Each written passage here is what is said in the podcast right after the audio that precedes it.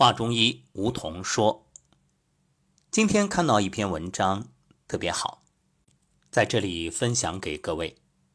我们说学中医，其实归根结底学的是道。为什么叫学道呢？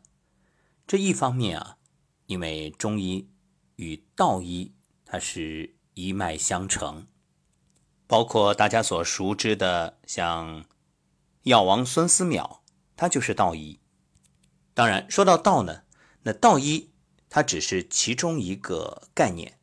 其实道，它代表的是一种规律。所以我们说求真问道，但在这里又有一个区别，就是很多人会觉着，为什么我来求道，好像并没有得到理想的结果。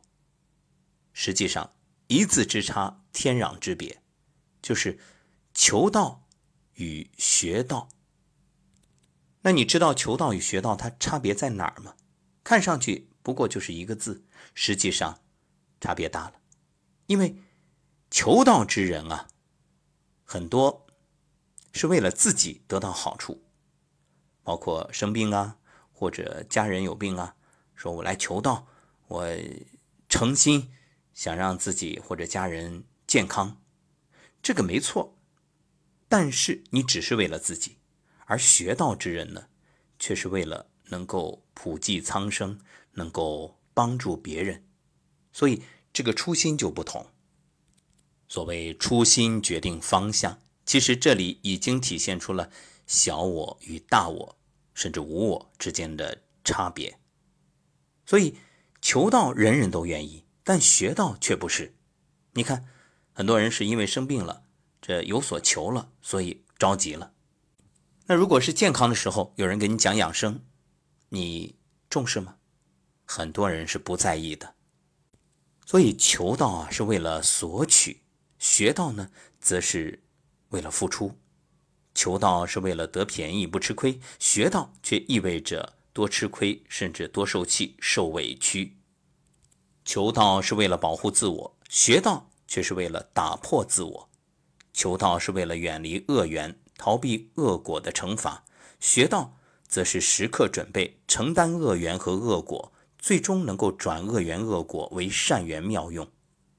所以你看，求道是为了消业力，而学道呢，有些时候反而要替别人来背业力，它是一种担当。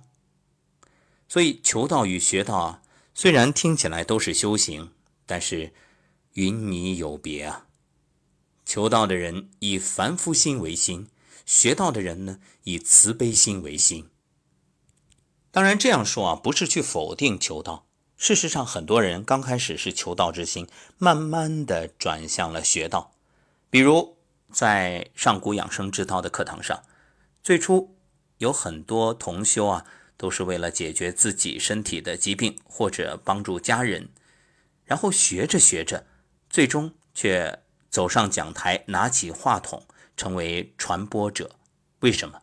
就是在这个过程里，真正理解了学习的意义和价值，也愈发的懂得了中医的重要。正所谓“时不我待，责无旁贷”，所以愿意挺身而出，真正站出来，为更多人的健康尽一己之力。这就等于从。求道转化为学道，然后呢，目标就是成道、得道。不过，虽说求道可以转化为学道，但是在这个过程里，我们要慢慢的放下那份一己私利的欲求，而转化为一种更大的无我的、真正为天下苍生的心。